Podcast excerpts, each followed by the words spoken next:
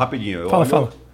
Você olha pra, olho pra olha você. pra mim, Tá bom, tá bom. Guilherme. Olha pra mim. Matheus, o Guilherme então, não quer olhar pra mim. Eu entendo ele. Eu não quero olhar porque, claro, que, porra, vai ficar olhando pra esse aqui ele vai ser seduzido. Porque estamos aqui hoje com o Guilherme Giovanoni. Cara, irmão, muito obrigado. Imagina, é um prazer pra mim estar aqui. Muito obrigado, primeiro porque eu sou teu fã. Ah, Segundo, porque hoje eu posso falar que eu jogava basquete, Matheus, que ninguém vai me criticar. Porque a brincadeira é essa, que os caras falam que o tempo inteiro falam, "Moço, Rafinha, para de dizer que você jogava basquete. Mas fez parte da minha vida durante 20 anos, não tem como negar isso. não tem como tirar. Não tem como. Não. Gui, obrigado, meu irmão. Obrigado. Eu que agradeço por bater um papo aqui. Eu Oh. tenho acompanhado muito esse mais que oito minutos. Sim, sim, né? Aliás, é, eu sou podcasteiro, é assim que chama? Isso, isso. Sou podcasteiro. Então, quando eu vou correr, eu gosto de correr e Tá. tal, eu tô sempre ouvindo um podcast. Inclusive, eu vi que o teu relógio é todo transado, tem. tem eu Apareceu um WhatsApp agora há pouco no teu relógio. É, que é isso aqui. É isso daqui aqui que você ouve? É do. Daqui, é- Não, é um terror isso aqui. Eu Que tenho, que é? eu tenho que. Porque, né? Porque você fica com o WhatsApp Ah. que vem a, a mensagem aqui. No celular, eu não, eu, no, no relógio eu nunca tinha visto isso. Eu, eu- Que isso? Eu, não- eu sou. eu É, não, sou- tá bom, verdade. Eu sou bom de celular, mas Mas essas é um coisas inferno. de tecnologias paralelas É um não. inferno, eu tô até pensando em tirar o relógio agora, porque senão Tá. sabe o que vai acontecer? Vai bater uma mensagem aqui, aí dá uma tremida. Aí é automático, já pumba. Olha, cara, mas que não, tem coisa pô, muito mais não, importante da tua vida mais acontecer. importante é conversar Tá bom, aqui, ok. pô.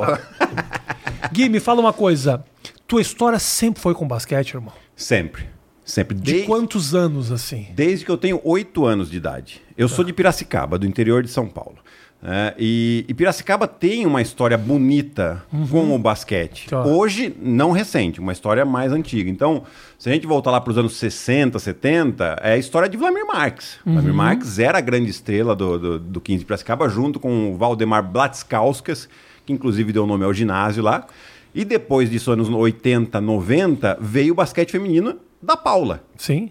Então, assim, é, eu cresci indo no ginásio ver a Paula jogar, duelos Paula e Hortência. né? Meu pai jogou um pouquinho basquete, é, anos 70, por aí, mas é, ele acabou se tornando pai muito novo, na época não era profissional, ele deixou o basquete e foi trabalhar, né? Normal. É, mas ele sempre estimulou, tanto eu quanto os meus irmãos, a, a praticar esporte, dando aquela né, enviesadinha pro basquete, porque era a paixão dele Claro. né? E a gente seguiu. Né? Aí, eu- no final das contas, eu e o meu irmão do meio, o Rafael, nos tornamos profissionais. O Rafael ah, acabou jogando um pouco menos, né? Porra, um pouco menos, irmão. Você foi seleção brasileira Não. durante anos e jogou meu fora irmão, do meu país. irmão, meu irmão. Sim, um pouco menos. Se ele jogou um pouco menos, ele jogou pra caralho. Não. É que, ele, é que ele parou um pouco mais cedo, vai. Ele parou Tá. ali com uns 30, 31. Ele acabou. Mas então ele jogou mesmo. Jogou, De ganhar jogou. dinheiro e tudo. É, ele não ganhou uma fortuna, Mas, mas ele foi. tinha, tinha, grana. tinha, tinha, tinha. Não, a você sabe muito bem, a diferença é muito grande entre uma pessoa que jogou a ponto de ganhar dinheiro e a que não fez isso. é uma Isso, diferença isso. de carreira enorme. Assim. Sem dúvida, sem dúvida. E, e o meu irmão mais velho, esse foi estudar, né? Tá. Esse virou engenheiro, né? E, mas assim, daí eu, eu toquei esse barco, porque as coisas começaram a acontecer tudo muito rápido para mim. Com 14 anos eu vim para São Paulo, morar sozinho, eu e o Rafael, meu irmão mais velho, meu irmão do meio, né? O mais velho é o Carlos. Pelo basquete. Pelo basquete. A gente veio pro Pinheiros, onde a gente tinha a bolsa de estudo da escola, tinha moradia e tal, já tinha uma boa estrutura o Pinheiros naquela época. E aí a gente veio, eu com 14 e meu irmão com 16, né? Morar numa casa com mais nove pessoas, aquela zona, né? É, mas viemos, com 16 para 17 anos eu já estava com a primeira oportunidade no adulto, e com 19 anos eu fui embora do país. Né? Que daí eu fui para Europa Tá. com um contrato profissional e tal. Quem Então, te viu aqui? Como foi essa coisa? Você, ainda no Pinheiros? Ainda no Pinheiros. é, quem me viu foi, foi um agente, que era um espanhol, né? Que tinham dois representantes dele aqui no Brasil também. E, e- e a questão é que eu ganhei um, destaque muito rápido. Né? Com 16 anos eu comecei a jogar, com 17 já tinha uma importância no time, com 18 eu fui o quinto cestinho do Campeonato Paulista adulto. Então, Com 18 anos? É, foi, foi assim, tuf, foi um, né? Então, abriu os olhos, né? Aí eu acabei indo jogar um- uma partida nos Estados Unidos que era a seleção do- americana contra a seleção do mundo até 19 anos. Eu tava na seleção do mundo. Então as coisas foram acontecendo tudo meio atropelado e vai. e- Só que, assim, o acesso à informação não era tão bom, né? Gente Então eu fui indo, vamos indo. Ah, é esse caminho aqui. O que falavam para mim, ah, é isso aí, então vambora, vambora. E, e treinava. Treinava que nem um fora do ar, Aham. porque era o que eu queria fazer. Né? A- além do, do time lá de feminino de Piracicaba, tinha em Rio Claro tinha um time masculino também, que a gente ia assistir também, que era pertinho ali, Tá. 30 quilômetros. É, então, a gente começa, né? Começava a conversar em casa. Ah, esses caras ganham quanto para jogar basquete? Ah, tanto. Falei, "Que- Isso para jogar basquete? É isso que eu quero fazer. Pelo amor de Deus, eu tô- imagina, vão, vão me pagar para eu estar em quadra? É. E aí eu coloquei na cabeça, né? Aí a gente tinha a imagem de Oscar e Marcel que. é, ah, tem que treinar, tem que treinar, tem que treinar. Então, eu falei, ah, tem que treinar? Então tá bom. Eu Ficava o dia inteiro treinando. Chegava, ia de manhã na escola, às duas horas da tarde estava no clube e eu voltava às 10 da noite. A referência de Oscar e Marcel, pra quem tá começando, é muito boa, porque os caras treinavam, né? Treinavam. Ao contrário dos americanos, que a nossa referência é muito o talento, a genética, o pulo. O Oscar e o Marcel era tipo, era precisão, e isso te ajuda muito mais no desenvolvimento, né? eh, do que depender das suas qualidades físicas, assim, porque a gente não tem essa genética que os caras têm. Não, não mesmo. E, e aí foi essa cultura que eu, desde, desde os meus 13 anos, que eu, né, lá em Piracicaba, 12 anos, 13 anos, lá em Piracicaba, eu às vezes eu estudava à tarde. O meu time treinava à tarde. Aí o que, que eu fazia? Eu só podia treinar dois dias na semana, que era o horário que o técnico encaixava lá para o treino ser um pouco mais tarde para eu chegar. Aham. Então eu, eu, eu estudava um pouco mais para eu poder negociar com meus pais ou faltar na aula para eu ir um treino a mais. Né? Então, Entendi. Aí depois, e aí quando eu ficava no clube, assim, mais, mais tempo, aí eu ficava arremessando a bola na cesta. E tinha um outro amigo meu que era, também era meio tarado de treino, eu falava pra ele, vamos treinar? Ele, vamos, vamos embora, vamos embora. E aí então a gente ficava tá, tá, tá, tá, tá, arremessando, arremessando, arremessando. Ah, e aí, lógico, né? Aonde teu amigo tarado de tênis chegou? Ele chegou a jogar? Não, ele, ele com 16 para 17 anos, ele não- acabou não, não ficando muito alto. Ele viu uma oportunidade de ir para os Estados Unidos para ele fazer um intercâmbio, high school ainda. Aham. Ah, ele jogou lá um pouquinho, mas ele falou: ah, isso aqui não vai dar para mim, não. E foi estudar. E ele virou um engenheiro de produção. Caralho. Ele entrou como estagiário na GE. E ele tá na GE até hoje, Ah. como engenheiro. E ele já foi, foi morar na Itália. Quando eu tava na Itália, a gente se encontrava na Itália. Depois ele veio pro Brasil e agora ele tá em Houston. Agora, o qua- é, gente, a gente não para pra pensar nisso, né? O quanto essa disciplina de treinamento, de foco, daquele momento não ajudou um cara desses. Porque você imagina, ok, você virou atleta, mas a disciplina que caras como esse, que são exemplos que a gente tem a vida inteira, né? O cara que parou de jogar com 16 anos, 17 anos, o que esse cara viveu até aí preparou ele pra vida inteira, né? Sem dúvida. É, e é o grande problema que a gente fala do esporte não estar na escola. O esporte tem que ser uma matéria obrigatória. É, ah, mas é porque o cara jogar bola. Não, tá bem. Mas assim, o que o esporte ensina pra gente na vida é, é uma questão de você aprender a conviver em grupo, em trabalhar em equipe, respeitar o adversário. Por mais que você quer matar o cara às vezes, tem que Sim. respeitar o cara. Né? Tem que saber perder, pô. Né? Hoje a gente vê até. É uma questão assim que, né, com um filho pequeno, a gente pensa, né? Como que a gente vai educar nossos filhos, né? É, Você Poxa, tá com um filhinho pequeno? tô com uma filhinha. Eu não sabia, cara. A Manuzinha. Quantos, quantos anos? Vai fazer quatro já. Pô, que do caralho. É. Bom, parabéns. É, mano. Obrigado. É, muda a nossa vida, né? Aham, Você sim. sabe muito bem. É, e aí você fala, cara, ah, beleza, vai, não, ninguém ganha, ninguém perde. Tá bom, né? Você coloca na escolinha. Beleza, até uma certa idade, ok, mas tem que chegar uma hora que, cara, É. você tem que colocar. Sim. Por quê? Porque tem que aprender a, a conviver com a frustração. A vida é frustração dia após dia. E se, e se você não souber aprender, a- se você não aprender a viver com, com isso, você vai sofrer. Com certeza. Você vai sofrer muito nessa vida. Então o esporte ensina tudo isso, né? Essa questão de, de aprender a perder, aprender a ganhar. E tem a coisa do basquete, muito, que é muito claro, que é do esporte coletivo, que assim. O basquete premia aquele que passa pra cesta. Isso é muito do caralho. Isso é um puta ensinamento. É tipo, olha, se o teu parceiro acertar a cesta, conta uma assistência pra você. Exato. Se ele errar a cesta, você também está prejudicado. Então o teu passe tem que ser perfeito para que ele brilhe e que você também ganha. Então é, é tudo muito interligado. Eu acho o basquete muito completo nesse sentido. Exato. E, e tem uma série de estatísticas, né? Hoje tem uma, ainda mais americano, eles começam a fazer estatística de tudo, É. né? Tem, tem uma mais recente, assim, né? Deve ter um, de uns 10 anos pra cá que estão usando bastante, são as deflections. Aham. As deflections é quando você tá na defesa, você não rouba a bola, mas você bate na bola e você atrapalhou já o ataque do... Ah, eu não sabia. É, tem, tem essa estatística? Tem estatística de deflections. Deflection. Quantas deflections são importantes? Aham. Como é que a gente tradu- tra- traduziria deflection? Ah, é uma atrapalhada. É, é um uma atrapalhada. Mas eu tava vendo eles, os americanos são muito viciados em estatística. São. Eu vi outro dia o cara do Oklahoma foi o cara mais novo da história da NBA conseguir um triple-double. Falei, nossa, você tem que entender o que, que é o triple-double para depois entender. Então os caras, eles têm... O que, que é isso? É um, é um computador? O que que... É com- computador com muitos transmissões- dados, são- mas é muita gente também trabalhando ali. É. Né? Eu falo pela TV, né? A gente tem, a gente tem acesso a, a, a um sistema é, que é um sistema de Slack, né? Não sei se todo mundo sabe o que é o Slack, mas é um, é um tipo um sistema corporativo Sim. que você troca em mensagens ali. E durante o jogo, você vê alguma coisa que chamou atenção, sei lá. Ah, o fulaninho de tal pegou muitos rebotes. Ah, qual... Aí você manda uma pergunta lá. Qual foi a última vez que o Westbrook teve um jogo sem erros que aconteceu essa semana aqui? Aí o cara vai lá, ah, na última vez foi em 2016, tipo, cinco minutos depois. O cara responde, você já manda na transmissão, né? Você sai de bacana. Então tem um cara para responder essa pergunta? Tem, tem uma galera. Não, não um ou outro. Às vezes são, são Mas é uma- mais. são pessoas fazendo Sim, isso. É um- é um disso. chat. Eu achava que Tem um sistema que já vem Tá. com as estatísticas, uma Isso. série de curiosidades que você, você vai pronto, você, pô, você, você anota tudo. É, São coisas muito legais, mas tem coisa que acontece na hora. E quem responde isso é alguém da NBA ou alguém da ESPN? Da ESPN. Ah, Que é um sistema da ESPN. tá. Que louco isso. Mas vamos lá. E aí depois você vai pra Europa jogar na Itália? Na Espanha primeiro. Espanha, tá. Na Espanha primeiro. E aí é o que eu falo, né? Isso aqui eu sempre, sempre comento, né? Porque eu- é, é legal a gente contar a história bonita e tal, de sucesso, mas eu acho que a gente tem que contar um pouquinho também as caneladas que a gente dá, Aham. né?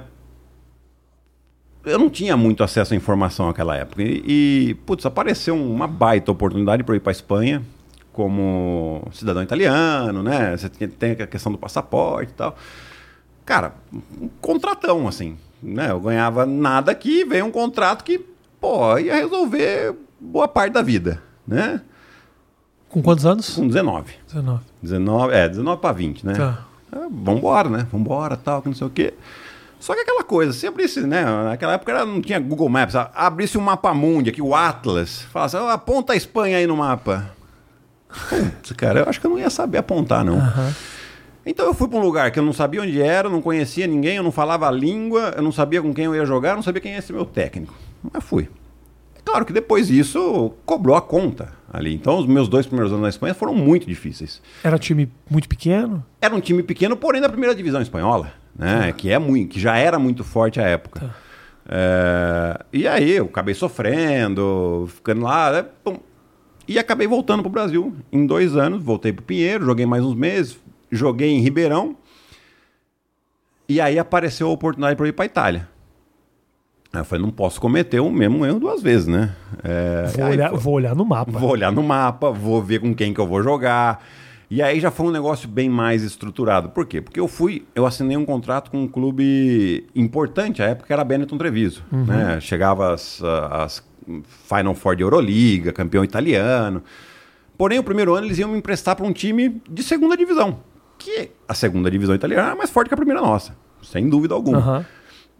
Falei, opa, aqui acho que que o Oscar jogou muito tempo na segunda divisão. né, Jogou, Itália. ele, o Marcel, e porque antigamente até a primeira e segunda divisão era quase que meio misturado, era um, quase um campeonato igual, enfim, era meio enrolado. Eu preciso, eu preciso até conversar com o Marcel sobre isso, que ele me explica melhor. É, e aí é, eu fui pra lá. O Marcelinho Machado também, que era o outro jogador da seleção, foi pro mesmo time também, então, putz, mais um brasileiro. Então, tipo, a adaptação foi muito mais fácil. Cheguei lá, a primeira coisa que eu fiz foi: vou, tem um curso de italiano para estrangeiro aí? Tem. Vamos lá. Porque eu ap- eu aprendi espanhol? Aprendi, mas aprendi na rua, né? Tipo, vai falando, vai errando, vai dando canelada. É, o meu irmão também tinha ido na mesma época para Espanha também, foi para um, um time menor lá. E aí, o que, que a gente fazia? A gente se ligava à noite só para contar as caneladas que a gente dava no, no espanhol, né? Então, Aham. eu falei, cara, não vou ficar, né? Por mais que engraçado que seja essa história para contar, mas deixa eu fazer um curso aqui. É. E fiz o curso, foi a melhor coisa, a adaptação foi nota 10. Joguei essa temporada nesse time na segunda divisão. No outro ano, o cara falou: não, já que você tá pronto aqui, vem pro, pro time da Benetton Treviso. O que que era tá pronto? Tá pronto, era adaptado, já tava jogando bem, já tava num nível que putz, eu ia jogar Euroliga. Eu saí da, da, da A2 e fui jogar Euroliga. Mas então Com- os com- caras te levaram pra te desenvolver também. Sim. Sim, tanto que deram um contrato de três anos.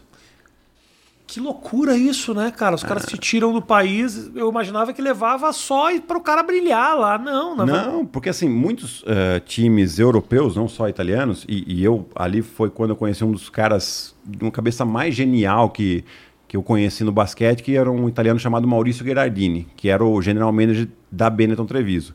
Ele, depois da Benetton Treviso, ele foi para a NBA, ser assistente general manager em Toronto e, e em Oklahoma, e hoje ele é o general manager do Fenerbahçe, campeão europeu. Bom, é, o que, que esses caras faziam? Eles pegavam jo- jogadores mais novos, davam um contrato mais longo, o jogador ia ficar preso ali, então esse contrato mais longo também conseguia prender um, um jogador de boa qualidade com um preço mais baixo, né? E se o cara realmente estourasse, ele tinha duas opções. Ou ele estava ali com o cara, já, já, já oferecia um contrato para o cara renovar, ou ele vendia o cara para a NBA, por exemplo. Tá.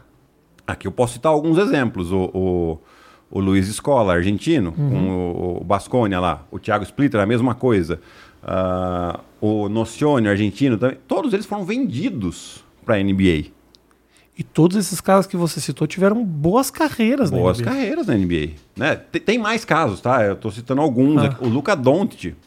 Você pode ter certeza que o Real Madrid recebeu uma grana pro Luca Doncic ir pra lá. Né? Então, é o que os caras fazem. Eles olham, opa, talento aqui, ó. 17, 18 anos, 20, 22. Uhum. Vem cá, contrato um pouco mais longo. Ah, não tá pronto para jogar aqui né, na, na avaliação deles? Sim. Coloca num time menor, desenvolve, vem pra cá, pão, e vai embora. E vem, faz dinheiro, negócio. Né? É, então Uhum. E na tem- Itália era uma grana legal pra você? ah, era. Né? Contrato uh, maior que aqui, contrato em euro. Né? Então, é, putz, cara, não dá para comparar assim. Né? Eu, quando eu voltei pro Brasil, foi bem na crise do subprime, né? em 2009, que a coisa ficou bem feia por lá. Apareceu uma oportunidade boa aqui e eu acabei voltando. E aí, acabei nem mais olhando para lá, para falar a minha verdade. Mas vamos voltar lá pra Itália, que era o momento que você ficou lá até com quantos anos? Eu fiquei na Itália de 2002, que foi quando eu fui logo após o Mundial, e fiquei até 2009, com um parêntese de seis meses aí que eu passei na Ucrânia. Tá. Nesse momento, em alguma, em alguma desse, desse, momento, surgiu a oportunidade de migrar para os Estados Unidos? Não, a única oportunidade que surgiu foi de eu fazer uma Summer League com o Cleveland, Ok. que é uma história bem legal que foi em 2004. É, apareceu essa oportunidade, eu peguei, fui para Cleveland, chegando lá, é, eu cheguei uns três dias antes da gente começar a treinar, né? Eu tava em Cleveland, beleza. Aí o pessoal que tava cuidando de mim lá falou: não, vamos, pra você não ficar parado, vamos jogar uma pelada e tal, né? É. Já tô vendo a desgraça. Não, a história é legal. Ah, ah. Aí eu chego. Já pensei que você tinha rompido o ligamento. Não, não, não. Entendeu? Torcido Aí cheguei numa escola pra Ah, jogar, né? ah, ah. Uma escola, mas a escola de lá tem um ginásio melhor do que o É. profissional daqui. Isso. Né? É, aí chegam na escola, cara, beleza, começa a dividir os times e tal, coloquei aqui, e começa, ah, você marca esse, você marca aquele e tal, e chega pra mim, ó, você marca aquele ali. Fui olhar, era o LeBron James.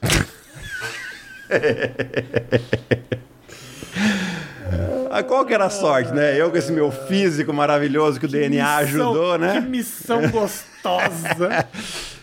Ah, beleza, então, né? Imagina, né? Por mais que você fale pro teu Lebron, jamais demonstre fraqueza, né? Senão Mas- o cara vai passar por cima mesmo. Mas calma aí, calma aí. E que isso era que ano? 2004. É, ele tava no começo da carreira. Mas dele. já era. Cara, 2004. já tava na NBA? Já, dois anos. Ah, não, no primeiro ano da NBA ele já, fez, já fazia 24 pontos sim, por jogo. Sim, Então ele já era o Lebrão. sim. Só que qual aí é que veio o negócio. Qual que era o negócio? O Lebron naquela época ele não arremessava de longe. Arremessava uma ou outra. Então eu falei, ah, então tá bom, né? Dou Três passinhos pra trás. Beleza, tô aqui, ó.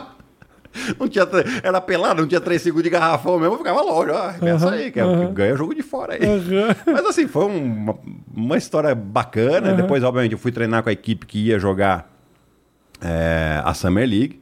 A gente jogou uma Summer League em Orlando, que eu não fui tão bem. Né? Nessa Summer League quem tava jogando era o Dwight Howard. Aí, não, nossa, um, um, um, um pau de vira-tripa, né? Você se sentiu muito pequeno lá?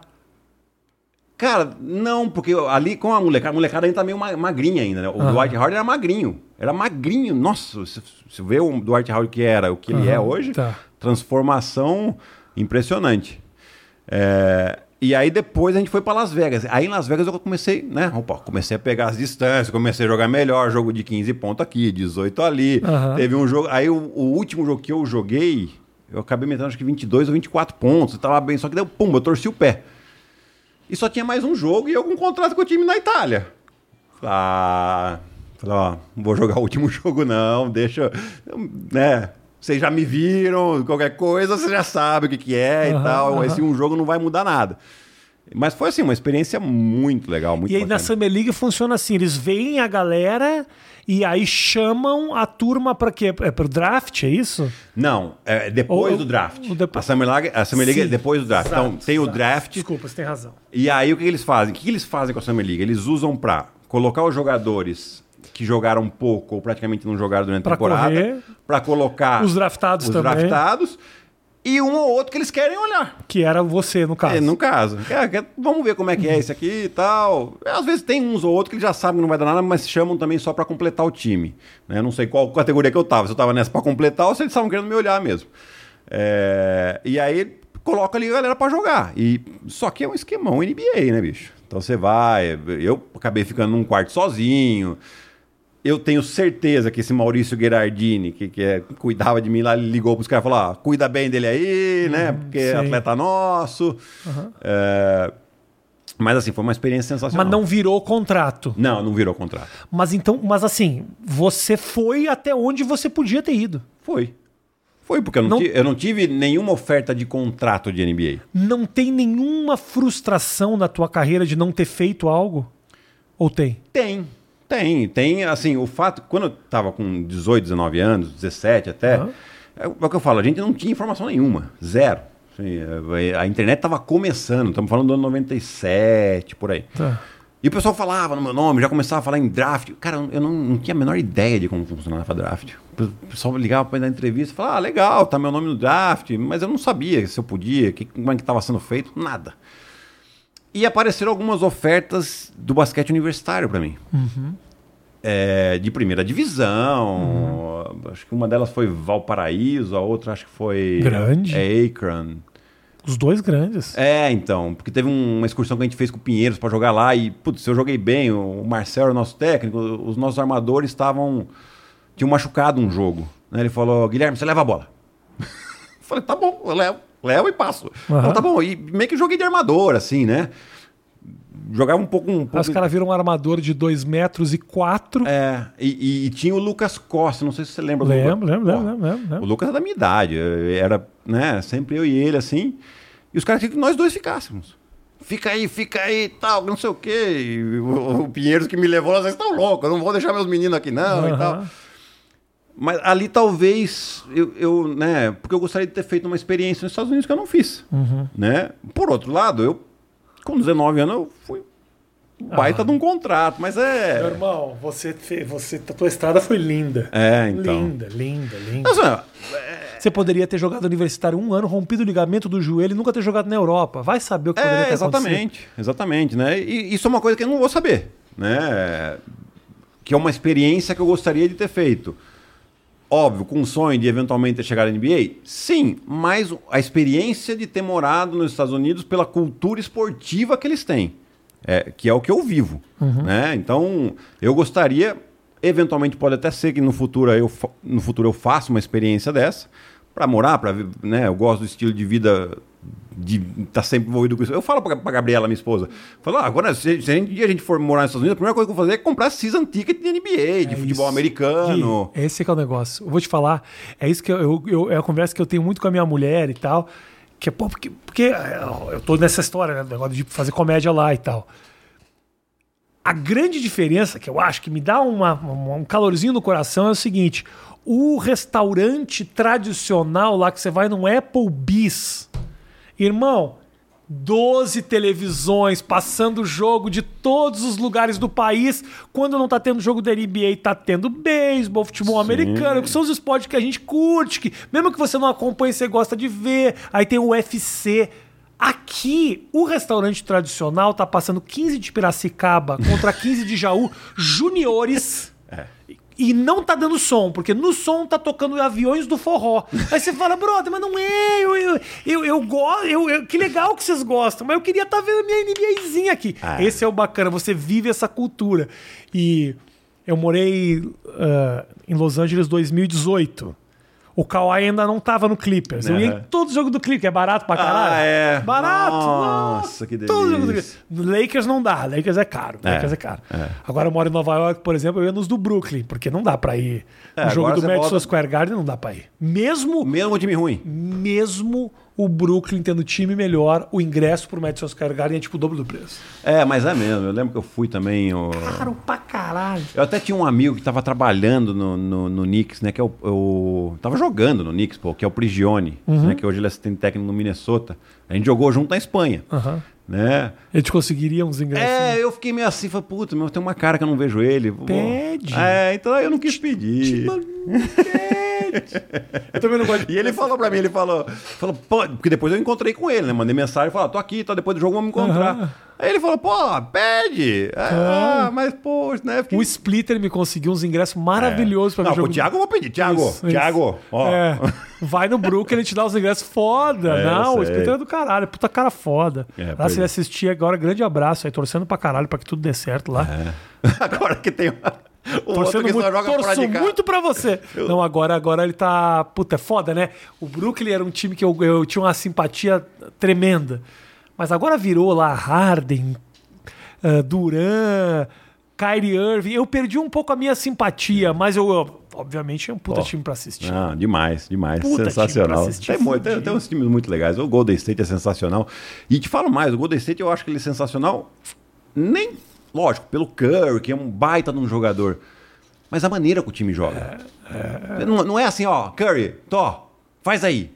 Né? Que nem o Houston jogava com o Harden. Puta, eu detestava ver o Houston do Harden jogar. E eu tinha que fazer o jogo. Eu falava, cara, é uma, de uma pobreza Merda. tática. É, é, de uma pobreza. mu- Nossa, cara. Ah, Mas o Golden State não. O, o- Bonito, né? É bonito, é gostoso.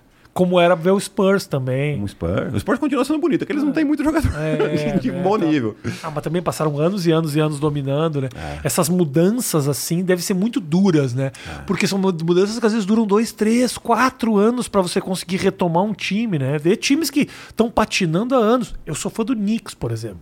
O Knicks agora talvez pegue uma vaguinha pra bem colocado pra playoff, mas durante anos, desde a, a aposentadoria do, do Patrick Ewing, os caras vêm patinando, cara. É, te- teve ali um momento Carmelo, É, alguns anos, mas ah, assim, ok, ainda ah. assim não foi de Não grande era- sucesso. Teve a Olinsanity, que foi uma Isso. loucura. Mas era legal aquela. Era legal. É, mas assim, num sucesso zero. Zero. Quem que foi um cara que você. Você já jogou contra os Estados Unidos, já jogou contra Dream Team, essas coisas.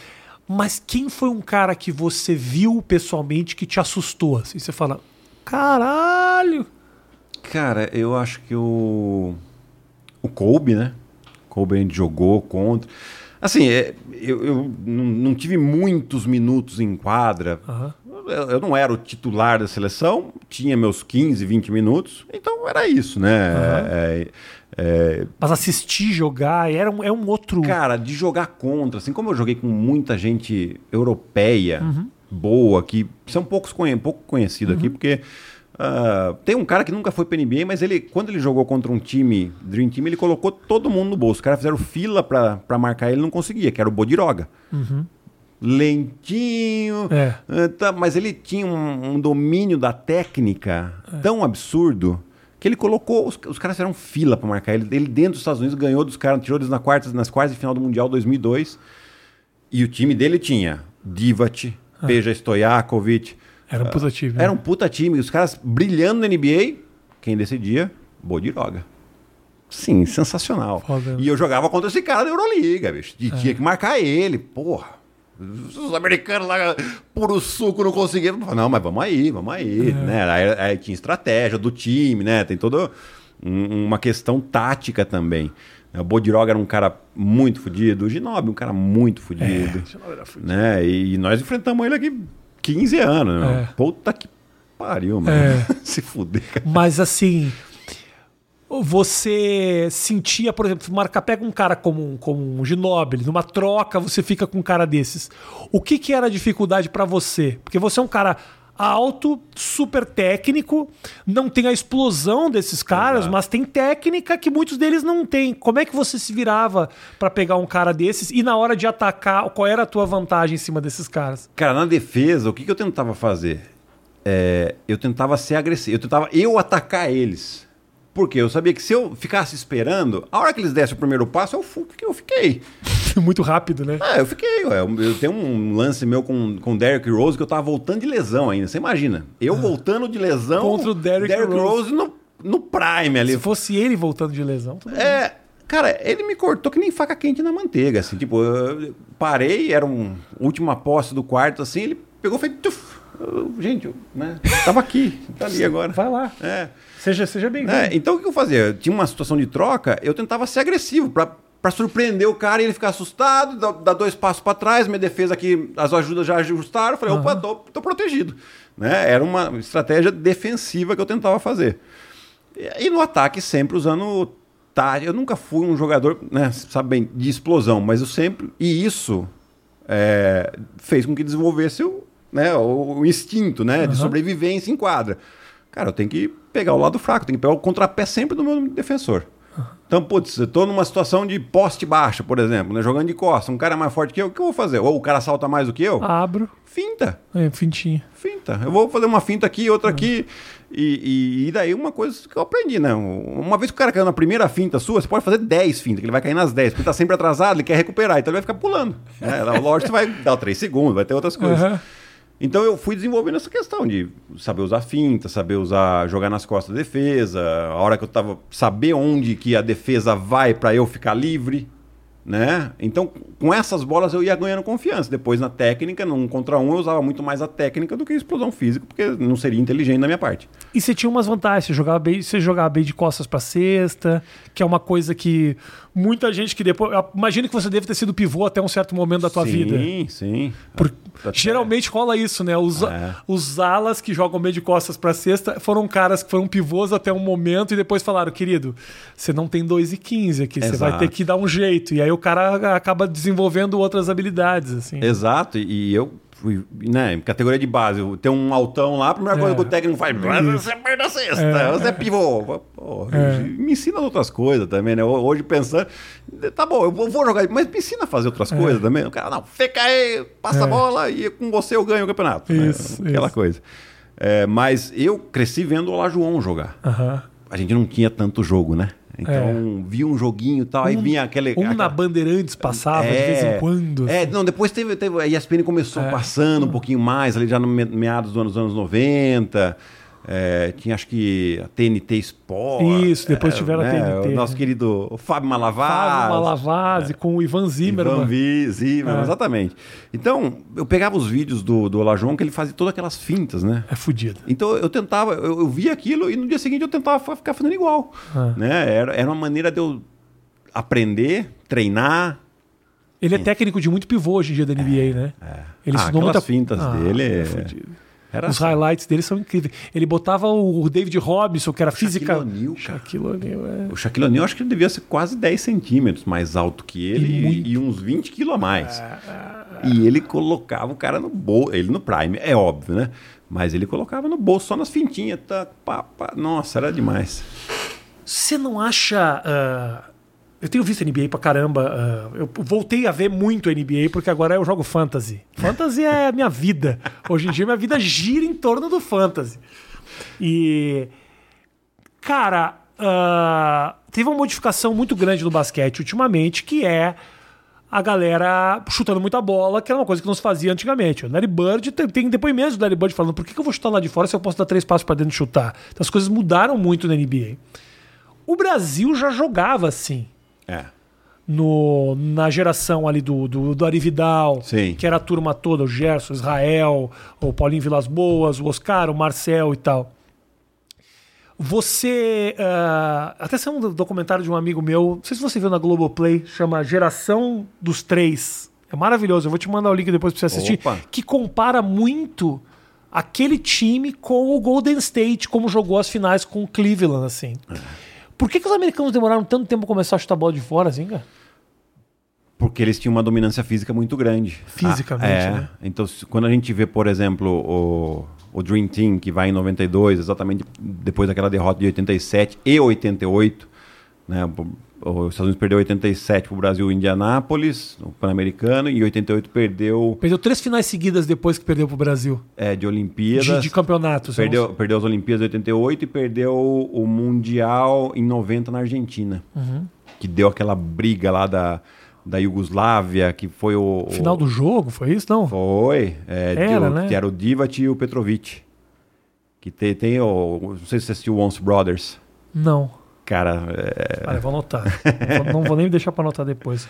É Once Brothers, é, é, isso? Once Brothers. Tá. É, que é a história do Petrovic com o Divac, que eles eram muito amigos, porém o Divac sérvio e, e Ah. o Petrovic croata, eles jogavam pela Iugoslávia, deu- eles estavam em guerra e entra um torcedor, quando eles são campeões mundiais na Argentina, entra um torcedor com a bandeira da Croácia. Eles ainda como Iugoslávia. Ui, ui, ui. E o, o Divac fala para ele, não é o momento disso, né? Obviamente você está no calor, não é um, um movimento de um cara de 2,15 metros, e 15, parece ser um movimento tranquilo, né? É, então ele meio que tira a bandeira, o Petrovic não gosta, mas eles são amigos, amigos. Só que ali virou um racha. Jura? É, é muito legal. acho Caralho, que- não sabia, eu vou ver. Once Brothers, o documentário conta essa história, é, é, porque daí o Petrovic depois morreu e tal, e, e é o documentário do Divac voltando a falar com a família do Petrovic. Olha, É assim, legal. é, é- é uma coisa de louco. Né? Então eles perdem essas três finais, falar, ah, beleza, não, não queremos mais brincar assim, agora a gente vai colocar o, o- o- a gente grande aqui, né? E aí eles começam a jogar com os profissionais. Aham. É, e aí os profissionais, obviamente você tem Larry Bird, Magic e Michael Jordan nesse time, que são as principais referências, mas você pega os pivôs, que era o Pat Ewing, era o o David Robinson, Cal Malone, que era um touro, o Charles Barkley, né? É, e, a- e essa seleção Exato. ainda não teve o Shaquille O'Neal, Porque levaram o Christian Leitner. Christian Leitner, que era o, o xodó do basquete universitário. É. Ele era muito bom também. Eu vi ele jogar pessoalmente lá no Atlanta. Era um puta de um atleta. São casos de. Então, cara, tem outro aí pra anotar, hein? São caras de, de outro documentário. É. Ah, que conta a história dele no universitário. Eu já vi esse, eu já esse vi. é bom. Esse eu já vi. É, todo Que mundo conta- odeia Christian Leitner. Isso, né? isso. É muito bom esse documentário. É, tem figuras que foram injustiçadas, que tiveram carreiras muito boas, mas que na comparação eles acabaram se perdendo. Exato. O, o Christian Leitner é um cara desse que teve uma carreira linda na NBA, acho que foram 12 anos jogando, 13 anos na Sim, NBA. sim. Só que, obviamente, ele foi pro Dream Team e o Shaquille O'Neal não foi, então é essa que ficou marcado por esse episódio. Teve um cara também que foi o primeiro draftado da, do ano do Michael Jordan, que se eu não me engano era o Sam Bowie, que foi o O Samboy foi o número 2. número 2. O número 1 um foi o Lajoão. Foi, foi o Lajoão? Foi o Lajoão. O Sam Bowie. O Sam Bowie teve uma carreira legal também. Não- foram é, de- ele foram- machucou muito. Foram, foram, foram lá, 10 anos entre, entre lesões e não lesões, mas o cara ganhou dinheiro, continuou na NBA. Não foram aqueles busts terríveis, mas na comparação, ele ficou entre o Olajuwon e o, E o Michael, Jordan. Exato. E, e, assim, a, a escolha do Olajuwon naquele ano com o Michael Jordan foi a escolha mais inteligente da época. Porque a época, os primeiros eram os grandes. É. Eu ia escolher, tem um grande bom? É o grande. É o grande.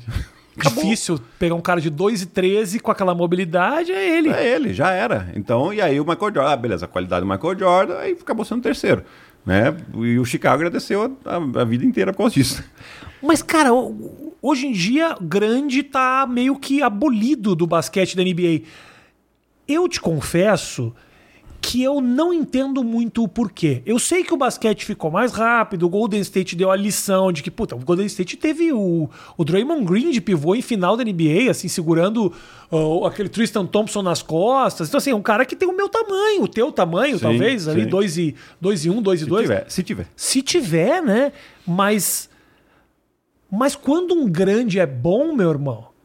Olha o Rudy Gobert, é um cara que pega 15 rebotes por jogo e faz 25 pontos por jogo. Esse espaço, ele me parece que ele ainda existe, cara.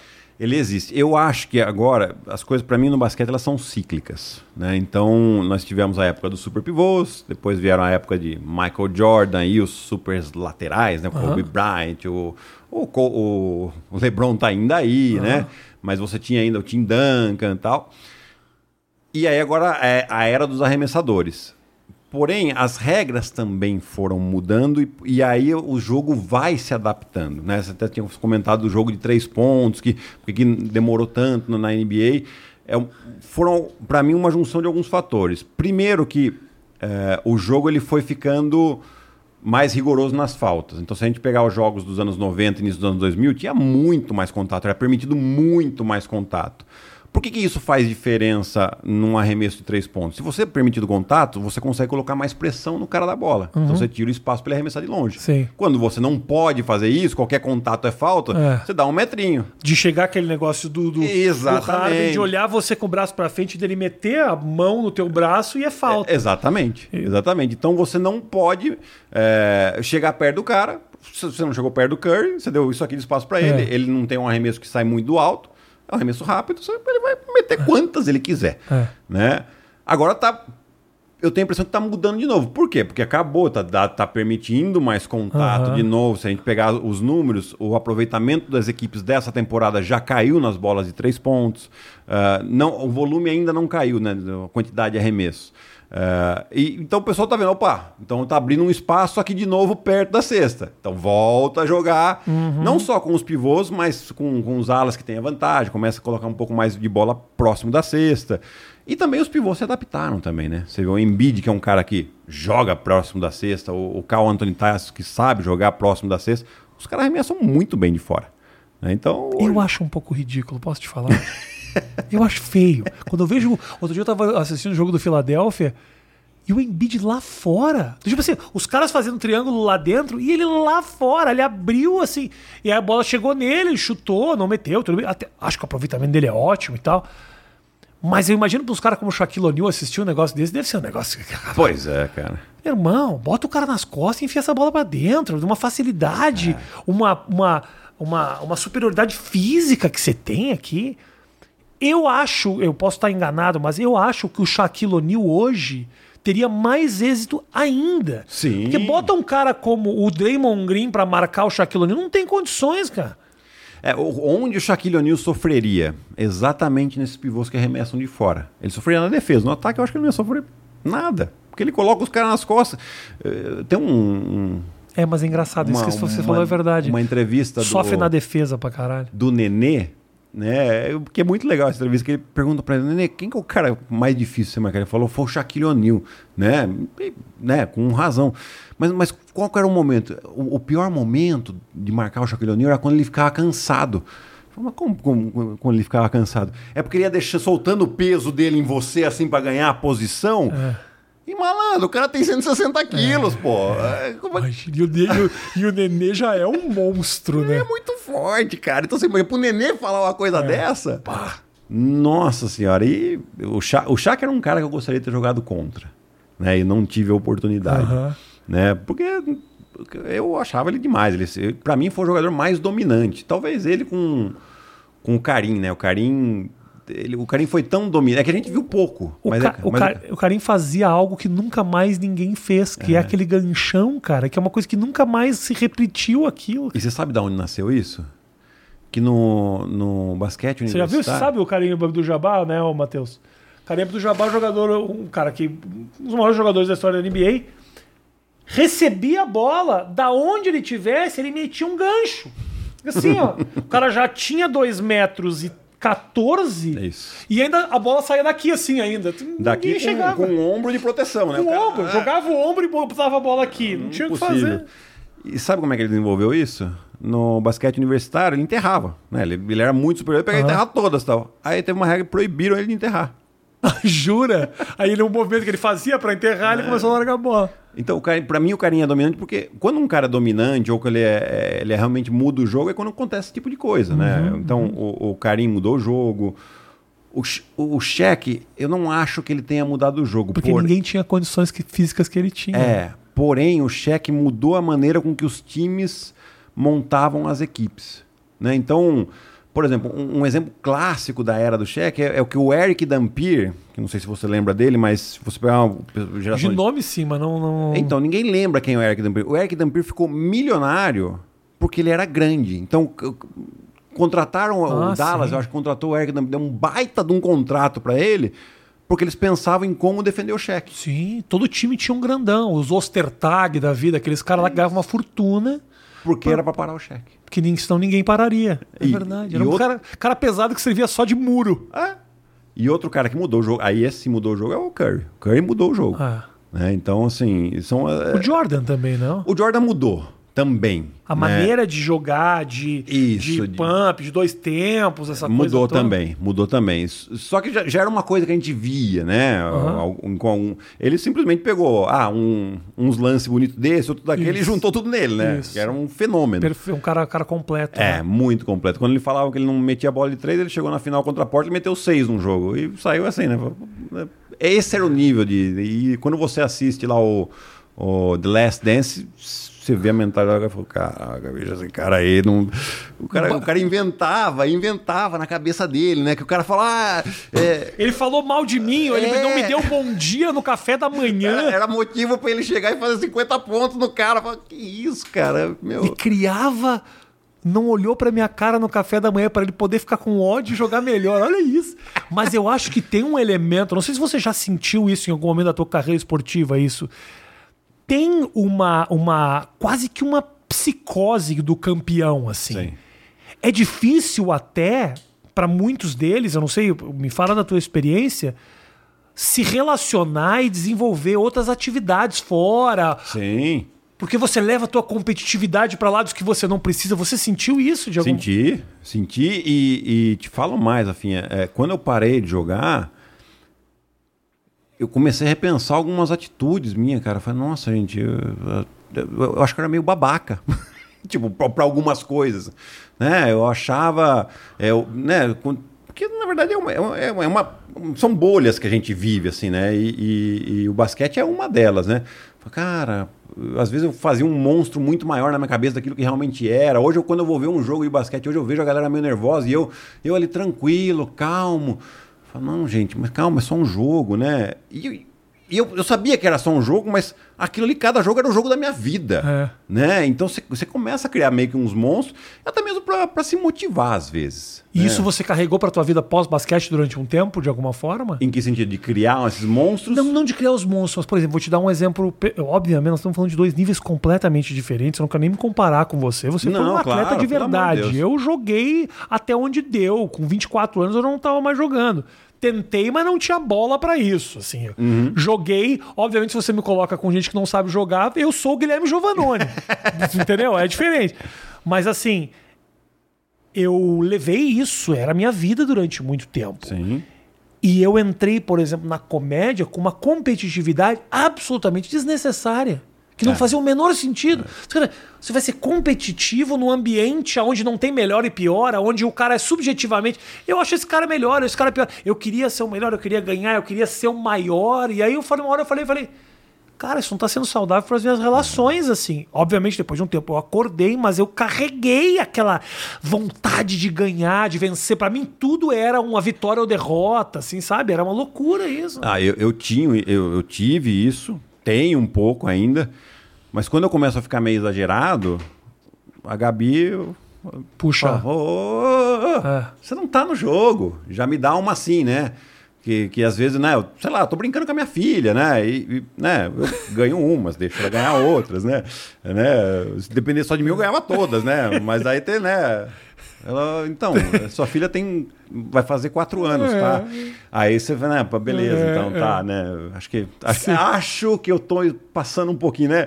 Eu tinha um técnico que falava, né? Falava, então, existe a linha do bom senso. Uhum. Você passou, Passou um pouquinho, um tá? pouquinho, tipo, o meu olho na situação, é, acho que eu passei um pouquinho, né? Mas assim, ao mesmo tempo é uma coisa que eu não quero perder porque Te faz crescer também. me faz crescer, me mantém vivo, né? Tipo, Não, não que eu me ache velho, né? Mas me mantém assim, é, com objetivos na vida, né? Ambição. ambição, porque, cara, eu, eu, eu parei de jogar, tô na televisão, lógico, comentando, mas eu tô num, num ramo hoje também, que é de investimentos, que eu vejo muita coisa parecida com basquete, mas o pessoal que, com quem eu lido, os caras não entendem às vezes umas coisas, né? Cara, não, para mim é assim, é objetivo. Tem também, mas é, aquela questão do trabalho em equipe, pô, me ajuda aqui, que isso aqui é bom para todo mundo, né? Às uhum. vezes não tem muito, tá. né? Ou e eu, e eu tô aprendendo pra caramba. Mas esse negócio, essa chama, eu não quero perder de jeito nenhum. Porque. Te alimenta, né? Ah, demais. A gente vai falar da coisa do investimento ainda, eu quero passar por isso também. Tem uma pergunta que eu quero te fazer. Uma pergunta que eu quero te fazer, que, que eu carrego essa pergunta há um tempo, nunca cheguei a uma conclusão. De vez em quando converso com os amigos, as opiniões são muito diversas. A gente teve um tempo no basquete do brasileiro que era ataque. Ataque, ataque, ataque, ataque. Era os caras chutando bola, Marcel chutando bola. Os caras chutando bola, Marcel chutando bola. Israel, Gerson e essa turma servia para fazer corta-luz e pegar rebote, e era isso. Perfeito. E a gente teve êxito durante muito tempo, a, outras seleções deram umas certas patinadas, mas foi um, foi um momento vitorioso da história da seleção brasileira. Mas muito se fala de que também uh, acabou trazendo um vício para o basquete do Brasil que foi prejudicial, aonde a meninada queria meter bola e não abaixava para marcar, nem estava é preocupado com isso. E o basquete brasileiro se transformou um pouco nisso. Sim. Só brilhava quem faz cesta, os scouts só contavam os pontos, estavam um pouco se importando para os rebotes dos pivô. Pivô era mesmo carregador de piano. Tinha cara grande que nem tinha vontade tanto de jogar porque falava: eu não estou sendo reconhecido em nada. Aqui. Zero. Não tem nenhum brilho no que eu estou fazendo. É. O cara tinha que ter um ego, o cara tinha que se sabe, sabe, abandonar o ego completamente para ter uma vida como a do Israel, que foi um cara que Sim. serviu a vida inteira, entendeu? Sim. Você concorda com essa teoria de que isso prejudicou o nosso basquete ou foi mais ganho do que perda? Porque, bem ou mal, são caras que são bem-sucedidos naquilo. Sim. Em momentos em que a gente teve sucesso na seleção brasileira. Rafinha, eu acho que pode sim ter prejudicado, não os resultados deles, hein? Mas sim a cultura. A construção. A construção tá?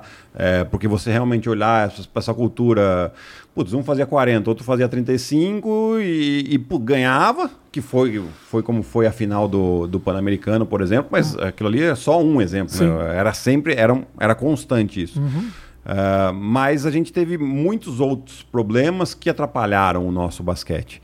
Né? É, e problemas que eu ainda vejo hoje na modalidade, que, que assim, é, vem lá das categorias de base, né? Aquilo, aquilo ali que a gente estava falando agora há pouco de ah, o, o, técnico vê um menino grande, põe ele embaixo da cesta porque ele vai garantir o título Sim. ali, mas não está desenvolvendo tecnicamente, fisicamente, não só aquele atleta, mas como o resto do time, né? Porque tá, tá fácil, você joga lá pro grandão, faz a cesta e acabou. Né? Eu, eu acho que é essa cultura que a gente tem que mudar mais, de, de pensar em desenvolver os atletas, em não ficar preocupado com o título do sub-15, do sub, até do sub-22, uhum. né, que é mais próximo do adulto. Cara, não tem que a meu ver, você não tem que pensar nisso, tem que pensar em desenvolver. Depois, se você ganha título, e eu entendo que os clubes montam os times para ganhar título, para fazer um sentido naquela coisa, é, mas eu vejo que tem um outro caminho. Uhum. Né? Eu, eu, eu não gosto de como é feita as coisas aqui, porque é, você pegar, montar um time super forte do sub-22 para ser campeão, só que nenhum daqueles atletas tem espaço no adulto, não adianta para nada, pra né? Mim não serve de nada. Uhum, é uhum. só mais um título pro clube, pro basquete em si mesmo não tá não tá fazendo sentido, né? A gente tem a liga de desenvolvimento, né, que é, é uma das coisas que a liga nacional faz muito bem, é, porém, eu já vi muitos times desses colocarem jogadores que já têm espaço no time adulto uh, ah, para jogar só para ganhar o título. Tirando espaço dos outros que estão ali para se desenvolver. Sim. Afinal de contas, é uma liga de desenvolvimento. Sem contar que muitas vezes o cara lá do final do banco, às vezes, se desenvolve um atleta muito maior do que esse cara que está metendo bola hoje, né? Perfeito. Você tem um menino que daqui a pouco tem 1,80m, ele vai ter 2,05m, você nem sabe. É. E a questão de você é, uma coisa é o time profissional. E o, o cara já conquistou o espaço dele lá com 21 anos. Beleza. Uma coisa é isso. A outra coisa é o cara que está no sub-22, num campeonato de, de desenvolvimento, ele não está jogando porque o cara quer ganhar o título.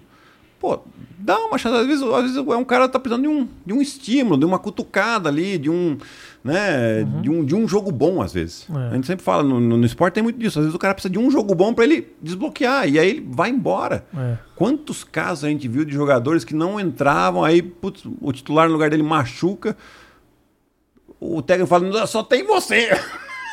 vai! Tipo, pressão zero. O cara vai lá e pumba, pumba, vai ver. Ganha o jogo. Ganha o jogo, ganha, ganha o lugar dele, ganha Ah. e vira um baita de um jogador. Você, Né? você sabe exemplos disso?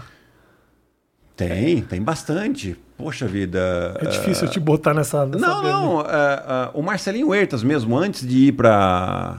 Não sei se o Marcelinho não fica bravo comigo, não, tá? Mas ele, ele tava. E o Oscar também não fica bravo comigo pela pergunta que eu fiz pra ele. O Oscar assiste isso aqui, vai achar que eu tô falando que É. ele prejudicou o basquete.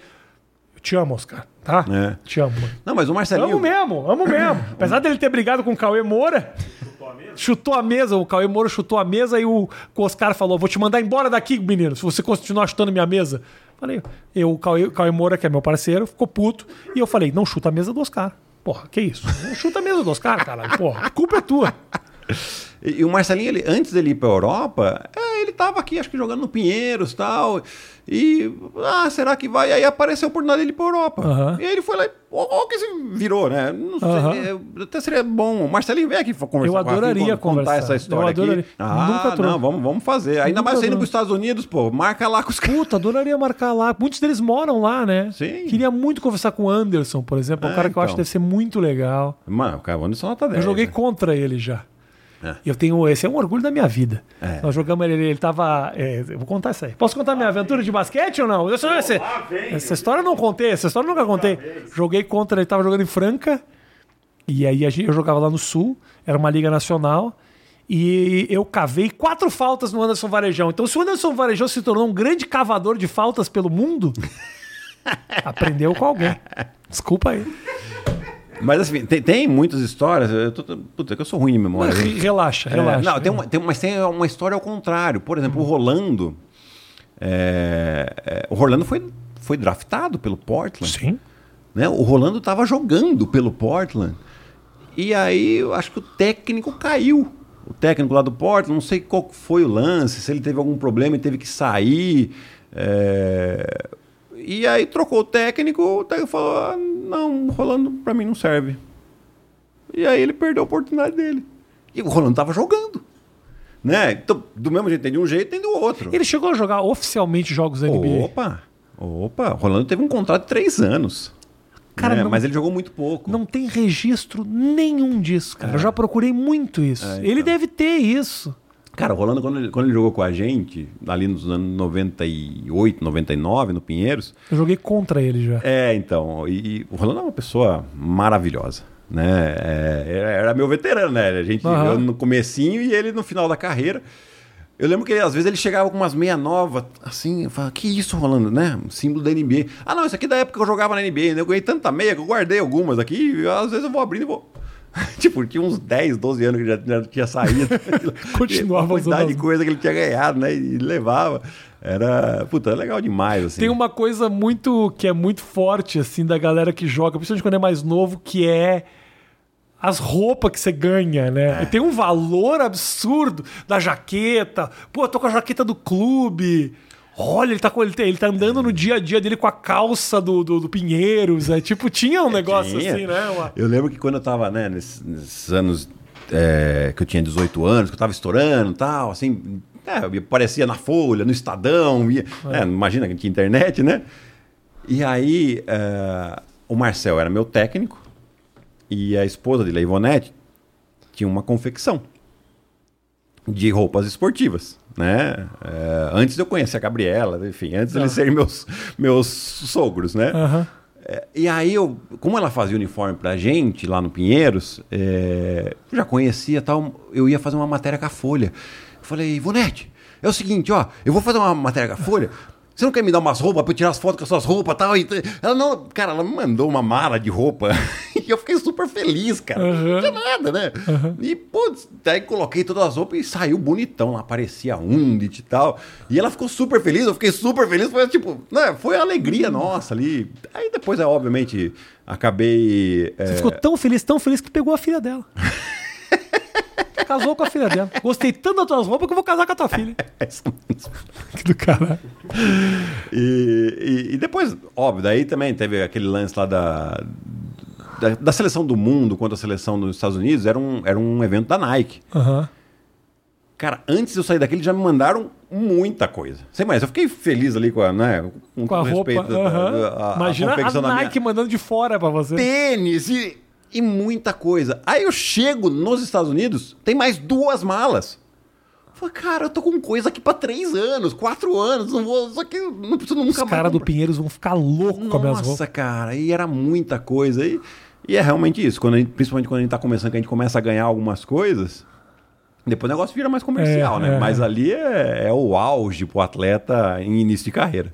Qual foi o grande momento da tua carreira, Gui? Foi. Eu tive ótimos momentos na Itália com a Virtus Bolonha. Assim, foi um. uh, foi- o lugar que eu mais me identifiquei fora daqui. Né? A gente. Principalmente o primeiro ano, que a gente, eu cheguei num time que o objetivo nosso era classificar entre os oito, ou seja, classificar para os playoffs. E a gente chegou até a final da- do Campeonato Italiano, chegou na final da Copa Itália e chegamos num Final Four do torneio europeu que a gente jogou. Então foi um baita de um sucesso, e aí eu acabei depois conquistando um título com eles lá também. Você ainda tem uma ligação com essa turma de lá hoje em dia, Muito pouco, eu falo muito pouco. mas com eles reconhecem o teu Reconhece, valor. Reconhece. Não é muito louco você ter um sucesso no lugar que hoje você não tem mais contato nenhum. Muito. É como se fosse um outro planeta que você Total. viveu isso, assim. Total. Eu tenho certeza que se hoje eu chegar no ginásio, e hoje a Virtus tem um timaço, né? É, eu vou ser super aplaudido, vou ser super. Porque eu acabei sendo capitão do time. é, o time, quando eu tava lá, foi o primeiro título que conquistou depois que o time tinha, tinha, dado- tinha entrado em falência. Aham. Que é o mesmo time que o Ginóbili jogou lá. Então o Ginóbili foi campeão europeu. No ano seguinte, o time foi declarado falência. Quando ele foi San, pro San Antonio Spurs, o time caiu pra terceira divisão. Entendi. E aí foi subindo, um outro cara comprou e tal, e, e aí foi o primeiro título que a gente conquistou. Depois, no ano passado, eles foram campeão italiano de novo, que é, é uma história muito legal. Legal. Então, assim, tem essa identidade. E depois, num outro momento, ah, foi ali quando a gente conquistou o tricampeonato do NBB, que foi quando a gente, com a seleção, a gente classificou para as Olimpíadas de Londres. Ali foi um grande momento também. Foi momentos marcantes, né? Que você fica. Ah, qual que é a maior conquista? Puta, cara, a conquista da, da, Difícil da saber. vaga para a Olimpíada de Londres foi, foi marcante. Mas Porra. também, no mesmo ano, teve a conquista do, do, do bicampeonato do NBB contra a Franca, que eu tive um jogo, puta, no Pedrocão, jogo da minha vida no Pedrocão, na final. Tipo, 17 pontos seguidos no último quarto sem errar. Dá bola pra mim, amigo. É, Tipo, É. não, não tem como sair da minha cabeça isso. Quem te marcava? Isso Cara- é triste. Triste pro cara que te Não, marcava tomar eles foram- 17 pontos na cabeça. foram revezando. graças a Deus. Achei que só um tinha tomado 17 É, pontos na cabeça. não, é, foram revezando. Então. Era contra quem? Era. Era, era Franca, lá no Pedrocão, aí, era o, tinha, o Rogério ainda estava jogando, Aham. ah, o Márcio Dornelles estava no time, tinha o William Drude. O Márcio começou junto comigo, lá na Sojipa, no Rio Grande é. do Sul. Mesma turma. Uma bela, bela carreira do Márcio também. Acho que né, joga até hoje, eu acho. O ano passado, Não, não. profissionalmente tem O ano uns, tem uns dois anos. dois anos. É. Ela jogou até 43 anos de Jogou, idade. cara. jogou, jogou. Jogou porque o Márcio, ele é, acho que 76, o Márcio? 75. 75. Um ano a mais que eu, ele tem. É, então. É, 43, acho que 44. 5 a mais que eu. Olha isso. E, e quase que a gente parou junto, né? Porque eu parei com 38 ele parou com 40. 43. Ô Gui, o negócio de investimento. Eu vi você num podcast outro dia falando de investimento, como Sim. os atletas investiam seu dinheiro. Qual- me explica qual é que é a tua onda atual, o que, que tá rolando. Além, obviamente, de você comentar os jogos da NBA. O que, que é esse negócio aí? Cara, eu, eu me tornei um agente autônomo. Tá. O que, que o agente autônomo faz? Ele orienta os investimentos de, de uma pessoa física, uma pessoa jurídica, enfim. É, ele vai explicar os produtos que a gente tem disponível de acordo com o perfil de cada um. Por que, que eu fui fazer isso, né? Agora eu acho que essa história é um pouquinho legal. Lembra quando eu falei pra você que eu né, saí de ganhar nada para ganhar um monte, né? Aquela hora vem uma série de sensações. né? Você fala, cara, porra, dinheiro, legal tal. Mas ao mesmo tempo vem um medo muito grande. Pra mim. Cara, eu vou ganhar esse dinheiro e se eu gastar tudo e, cara, não vou estudar, né? Não, não posso. Então eu Aham. comecei a, a ler. Fui atrás, como é que eu invisto esse dinheiro? Então, lá, quando eu tinha 20 anos, eu comecei já a ler, né, muito, comecei a investir muito em imóveis, não tinha muita informação de mercado financeiro, não tinha nada. Imóveis aqui. Imóveis aqui. Ok. É, e quando eu volto para o Brasil, em 2009, 2010, eu comecei a, a assinar casa de, de, relatórios de mercado financeiro e comecei a, a ler, investindo um pouquinho meu dinheiro e tal. E eu fui aprendendo, fui ganhando corpo, fui entendendo cada vez mais e, e foi abrindo um clarão, assim, né? Porque é chato, é um assunto chato. Uhum. ainda mais se quem não gosta de exatas, fica mais chato ainda. Né? E eu fui gostando. Né? E, e eu via que muitos atletas têm dificuldade nessa área. Aí, só de fazer isso aí, eu, eu, estudando de como eu fazia e conversando com as pessoas próximas de mim, eu já fui ajudando algumas pessoas próximas, sem ser agente autônomo. Oh, faz assim, tá. tô, tô fazendo assim com o meu dinheiro. Tô fazendo assim com o meu dinheiro. Faria tal. Então as pessoas próximas começaram a fazer. E, e, a Gabriela falou, pô, você devia ajudar os atletas com isso tal. Eu ficava meio reticente, porque, putz, tô mexendo com o dinheiro dos outros, né? Sim, é, é difícil. É, é uma responsa. É responsa pra caceta. É, mas, como eu já comecei a fazer de outras pessoas, um amigo meu falou: Ah, eu sou planejador financeiro, não quer trabalhar em parceria comigo e tal. Aí chegamos, eu falei: ah, beleza, então o que, que, eu preciso fazer, né? Aí precisava tirar a certificação, tal, fui estudar, tirei a certificação e comecei a trabalhar. Vai fazer um ano agora, né? Boa. E, e assim, não imaginava que eu fosse me encontrar tanto com isso. Curtiu, curti, caramba. Curti, porque é uma coisa que eu gosto de fazer, eu já fazia, né? Pra mim, mas aí você, você acaba abrindo um pouco mais o leque. E, e, e assim, tem, mais do que ajudar a investir, é tentar mudar a, uma cultura, né? De, poxa, ah, jogador de repente começa a ganhar um bom salário e tal. Pô, cara, é legal você comprar seu carrão, é legal você né, ir atrás da sua casa, mas vamos pensar um pouquinho no racional aqui, vai. É, putz, atleta, vida de atleta é vida de nômade. Uhum. Hoje você está aqui, amanhã você está na Itália, depois. E, Cê, e, e algo, faz sentido você comprar uma casa e fazer uma dívida, né? Vai que amanhã você se machuca e aí tem que é, romper um contrato, tem que exato, né? É, é uma carreira. Não, mas a minha família, tá, beleza. Então, mas vamos achar uma situação um pouco melhor. Que você vai, obviamente, não quero que ninguém deixe de amparar a família, pelo amor de Deus. Mas dá para fazer tudo. Vamos, vamos encaixar aqui. Boa. Né? Eu acho que isso que é legal, de, que, é, que é o desafio. Né? É, e depois é óbvio é, poder ter a mesma, a mesma sorte que eu tive, né? De, de ter construído isso e a hora de, de, de, parar, eu falei, tá bom, eu vou parar. Porque eu escolhi, não porque eu não tinha mais opção de, de time ou porque eu me machuquei. Porque eu falei, cara, acho que está na minha hora mesmo. Então, estou estabilizado, né? Porque é aquele problema. Você para de jogar, você para de receber, mas as contas não param de chegar. Uhum, exato. Não Mas tem. você tinha se preparado para isso, então? Aí eu tinha me preparado. Aí eu falei, ah, acho que, que é a hora aqui. E daí coincidiu que no ano seguinte que eu parei veio a pandemia. Sim. Né? E aí você fica, ah, acho que acertei Parei a hora. na hora certa, né? acho que eu acertei a hora. E, e aí eu faço esse trabalho, cara, com. Óbvio, não atendo só atletas. Uhum. Né? Eu acho que tem um. Até mesmo, eu acho que um pouco da pessoal da classe artística também tem um pouquinho dessa dificuldade. É... Tenho trabalhado bastante com médicos, né? É legal também. E, e, é legal de, de, conversar, assim, sabe? Você vai conversando um pouquinho, aí fala.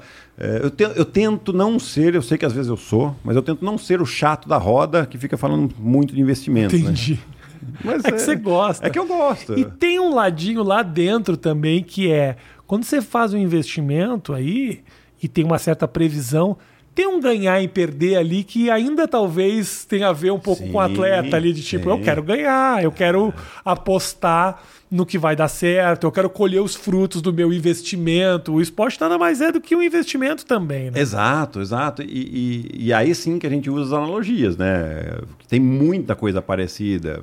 Uma das. Vou, vou citar duas analogias que eu uso. A questão de quando você vai montar um time. Você monta só com cestinha? Não, você precisa de um cara que defenda, precisa é. de um é. cara que pega rebote e tal. Mesma coisa no investimento. Temos você não vai variar os Exato. Ah, tá, tá, com a palestra pronta. tá com o TED pronto já aqui, Matheus. E a outra, qual que era a outra mesmo? Ah, do longo prazo, né? Que todo, pô, pô, mas longo prazo. Que... É, mas pensa na sua carreira. Rafinha, se você pensar é. na sua carreira, quando você começou, desde que você começou lá, até você virar um sucesso, chegar na TV, quanto tempo passou? É. É que é, na carreira a pessoa não pensa que as coisas vão acontecer a longo prazo, mas é impossível que elas aconteçam de uma hora para outra. Exato. Então é, exato. o investimento é a longo prazo de maneira forçada. Nos investimentos, como é dinheiro, o cara acha que pode aparecer no outro É, dia. porque a gente tem aquele negócio, é, a gente é muito tentado. Quantas vezes? Ah, tem um investimento que vai te deixar milionário. Todo mundo vai clica na hora. Pum, pau. Mas não é assim, não, não funciona assim. É, é, o investimento ele tem que ser uma coisa à parte. Total. Que vai render o dinheiro. lá. Cara, continua a sua vida. A única coisa que nós vamos ajustar aqui, daquilo que você ganha, uma parte vai para o seu eu do Pra- futuro. isso. Pronto. E sua vida continua. O cara que quer fazer os investimentos dele com o Guilherme procura o que, que é? Um site? É o, é, o, é, o, é o Instagram? É a empresa? Pode me mandar uma mensagem no Instagram. Manda mensagem no Instagram pro Guilherme. Você quer ter os seus investimentos geridos por, por um vencedor? Hein? Pô, o cara, o cara, que, cara que ganhou, que ganhou, não vai perder o teu dinheiro. Mas Mas perde, de vez em quando perde. Não tem É, como. não tem. Ganha não- e perde, não tem Ué, como. né? Eu, eu Na joguei, soma que eu se sai- joguei uns mais de mil jogos na carreira. Eu devo ter mais de 500 derrotas na Então, carreira. É, é, Por aí, 400, é 500. normal. É, e, putz, quando eu vejo lá, ah, né, indiquei um fundo que, putz, está sofrendo. Agora, qualquer fundo de ação que eu tenha indicado vai estar sofrendo, Com porque, porque tá Quem ruim. sofreu menos é o cara que ganhou. É, porque tá ruim, tá? Aquilo me incomoda. Me incomoda. Por mais que eu acredite que a estratégia ainda no longo prazo ela vai Aham. pagar, vai dar bons frutos, mas enquanto tá ali para baixo, eu tô incomodado não com o meu dinheiro, com o dinheiro do meu cliente. é. Porque assim, e aí eu, é o que eu falo. É, você realizou? Você, você pediu um resgate lá? Você vendeu o negócio? Não. Então você não perdeu o dinheiro. Ele tá lá. Tá lá. Só não tá desvalorizado. É. É, quando você comprou imóvel. Você comprou imóvel. Poxa, se- talvez você pergunte no mês que vem lá pro corretor quanto tá valendo o seu imóvel, ele vai falar ah, 20 mil a menos. Você vai vender? Não, né? Deixa lá. Meu irmão, obrigado. Puta, eu que agradeço. Foi do caralho te receber. Foi, foda, foi, foda. sensacional. O papo voou o tempo, né? Ótimo, ótimo. Foi muito legal, cara. Boa sorte em tudo aí, meu irmão. Obrigado em você também, Rafinha. Que continua com as transmissões que eu gosto pra caramba. Você manda mó bem lá. Que tem muita, muito, muito comentarista falando bosta pra caralho. Aliás, você sabia que o. Deixa eu te contar isso aqui. Você sabia que teve um que me processou, né? Você sabia disso? Eu te contei já. Pô, Birabelo, desculpa. Birabelo ficou chateado com a minha piada. Desculpa, meu irmão. Eu não, não queria gerar problemas na sua vida. Pô, foi uma. As piadas, é o meu humor sem limites, né, Guilherme? É, eu- mas, mas voltando, Ah. É uma piada. É uma piada, mas tudo bem. O pessoal não entende. Gente, muito obrigado pelo carinho. Vou deixar o link aqui das redes do Gui. Você tá produzindo conteúdo ainda pra internet? Ou... Tô, tô. Eu produzo. Canal no YouTube? Ah, canal Chua. Canal Chua. Canal Chua, Claro. continuo com a Gabi, com o Bruno, com a Carol. Exatamente. É, e continuo produzindo no- é, conteúdo no Instagram e, e tem no, no conteúdo que eu faço no site da ESPN também. Boa. É, no site é- não, é, não é a zoeirinha que a gente Não faz é na- a zoeirinha. Bota o arroba do Gui aqui pra você já seguir. Aqui na tela. Viu, Drake? O Drake, ele me ouve e ele bota. Ah, e na descrição, o link do canal Chua, que é um canal muito legal, que é um dos canais pioneiros de falar de basquete no Brasil. Foi. Trabalho muito legal. Fora... Desde 2014, quando nem aparecia ainda. O Mundial 2014 na Espanha, que a gente foi jogar, e, e a Gabi, o Bruno e Carol daqui fazendo os vídeos. Não, a turma faz um puta trampo legal pra caramba. Beijo grande pra vocês, tamo junto. Tchau, gente. Valeu.